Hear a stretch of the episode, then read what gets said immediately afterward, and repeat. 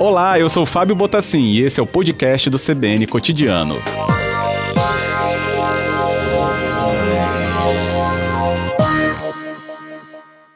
Boa tarde, doutor Fabrício, bem-vindo. Boa tarde, Fábio, boa tarde a todos os ouvintes da Rádio CBN Vitória. Agradeço, né? Um caso realmente que chamou muito a atenção e traz né, para a gente, todos nós, e claro, fica nossa homenagem à família né, em relação ao seu luto, mas para a questão do exemplo, né, esse, esse momento aí de atenção. O que, que a gente tem que ter né, sobre é, é, esse olhar próximo né, do, do fazer da atividade, as orientações necessárias e a própria condução né, desses exercícios, doutor Fabrício? Perfeito, Fábio. É, quando a gente fala em exercício físico, em atleta, a gente sempre associa a imagem à saúde, à qualidade de vida, jamais a um evento trágico como esse.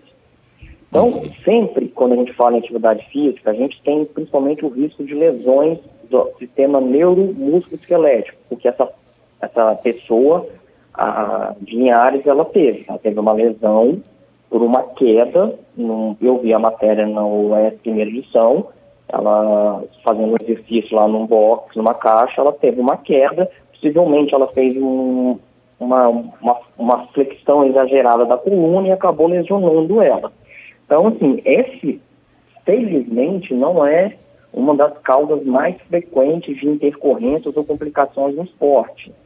Até aquela ginasta também brasileira, na estação de esqui, ela também fraturou a coluna, ela ficou tetraplégica.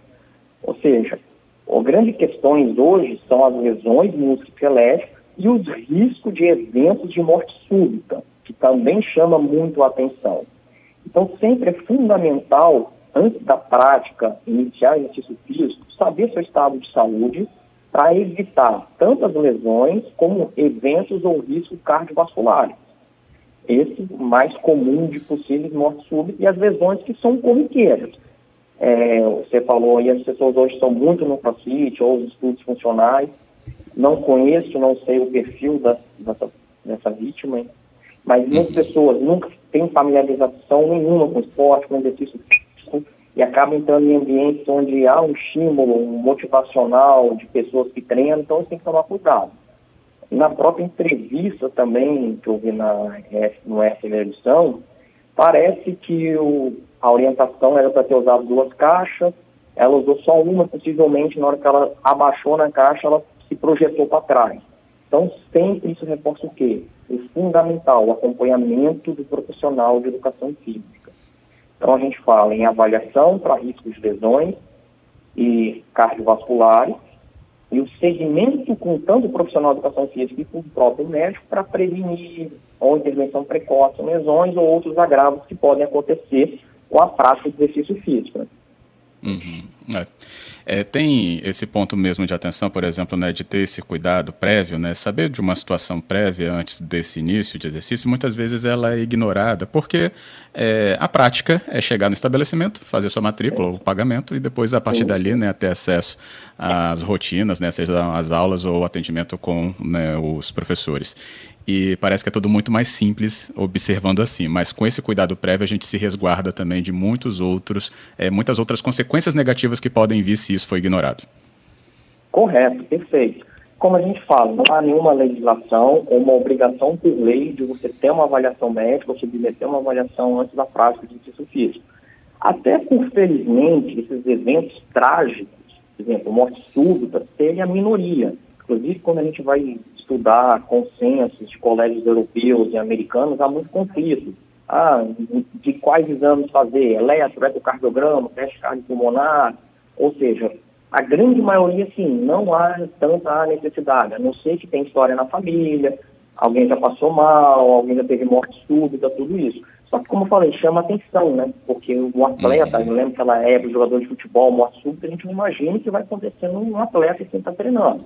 O caso dessa, dessa é, pessoa de Vila Velha, senhora, ela teve uma lesão grave da coluna e não foi necessariamente a causa da morte dela. Ela teve uma, parece pela matéria, uma complicações pós-operatórias, vasculares, pulmonares, que acabou culminando com a morte dessa vítima, mas necessariamente não foi aí no decorrente da prática esportiva. Ela teve uma lesão grave, com certeza, quando teve aquela é, ginástica brasileira, que até está morando em Vila Velha, que teve uma lesão grave na coluna e ficou com uma sequela permanente. Uhum. Então, é, o que a gente vê muito hoje são as lesões musculoesqueléticas. É, pacientes que nunca treinaram, querem estar no ritmo de treino de quem já está lá um, dois anos. Então, isso é um grande cuidado. Seguir a planilha. Hum, acho que a gente teve a interrupção na conexão, mas o doutor Fabrício Bosato, né, falando muito claramente sobre essa atenção que todos devemos ter, inclusive com as orientações que são nos passadas, né, nesses locais onde a gente escolhe fazer nossa atividade física. Doutor Fabrício, me escuta? Uhum, a gente vai fazer então uma nova conexão com ele para dar também aqui o tempo da gente é, trazer aí uma última análise antes do repórter CBN. Dr. Fabrício Busato é médico do esporte e fisiatra. Nosso ouvinte Rubens lembra aí né, sobre esse exemplo da ginasta que ele trouxe, a Laís Souza. Isso mesmo, Rubens. Ginasta brasileira, inclusive, como ele acabou de lembrar, também né, tinha mudado aqui para Vila Velha, estava morando é, no nosso estado, onde também seguia com seu trabalho de recuperação. Muito importante, a Laís realmente é um exemplo exemplo aí de tudo né, que houve em relação à sua trajetória no esporte e depois o exemplo que ela traz em relação a uma lesão muito grave que ela sofreu. Bem, também aqui, é, como a gente falava sobre esse ponto, tivemos um posicionamento do Conselho Regional de Educação Física, que nos disse através de nota, né, que através desse acidente que ocorreu em Linhares, infelizmente, né, a mulher veio a falecer depois de ficar na UTI após complicações do pós-cirúrgico. O Conselho informa que a empresa e os profissionais são registrados né, no Conselho Regional de Educação Física. Como procedimento padrão, o Conselho abriu, abrirá né, uma sindicância para apurar a conduta ético-profissional dos envolvidos. Solidarizam-se pela dor da perda da família e amigos e prestam apoio à empresa e aos profissionais envolvidos nesse triste acidente como finaliza então essa nota do Conselho Regional de Educação Física. Então, gente, não ignore orientação, não ignore os limites do seu corpo, porque isso pode realmente colocá-lo numa situação de maior risco, ainda mais quando a pessoa né, ainda está iniciando aí uma jornada para trazer justamente o benefício para a saúde, não prejudicá-la.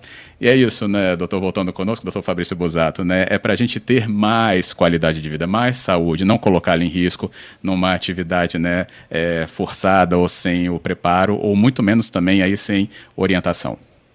Perfeito, Fábio, é isso mesmo. O exercício, o exercício físico, esporte, é o sinônimo de saúde, qualidade de vida. Hoje, o exercício físico trata inúmeras condições na medicina, hipertensão, diabetes, câncer, depressão, por aí vai, ficaria aqui o dia inteiro falando. Então, esse cuidado é muito importante. Outro também é, assunto muito atual, importante, é o retorno do exercício físico após Covid. Tenho recebido muitos pacientes em consultório, muitos sintomas, avaliação cardiológica é importante, isso também é fundamental. A gente tem visto muitas pessoas voltando de forma assim, sem orientação à prática esportiva após quadro de Covid e mesmo Covid leve, moderado ou principalmente grave. Então, isso também é importante que a gente está no todo fervor dessa pandemia ainda, né? Isso aí. É mais importante por causa também do momento de avanço dessa doença também. É isso. Bem, eu queria agradecer, viu, é, pela presença aqui, doutor Fabrício, pela orientação. A gente está sempre atento né, a isso, porque as orientações são constantes mesmo aqui sobre exercício no nosso, na nossa programação. Que bom tê-lo aqui hoje com certeza voltaremos a novas conversas em breve. Eu que agradeço e parabenizo você, Fábio, toda a produção pelo excelente, excelentes informações e programações aí. Estou sempre ligado a vocês e à disposição. Um abraço. Outro bom trabalho também. Obrigado. Tchau, tchau.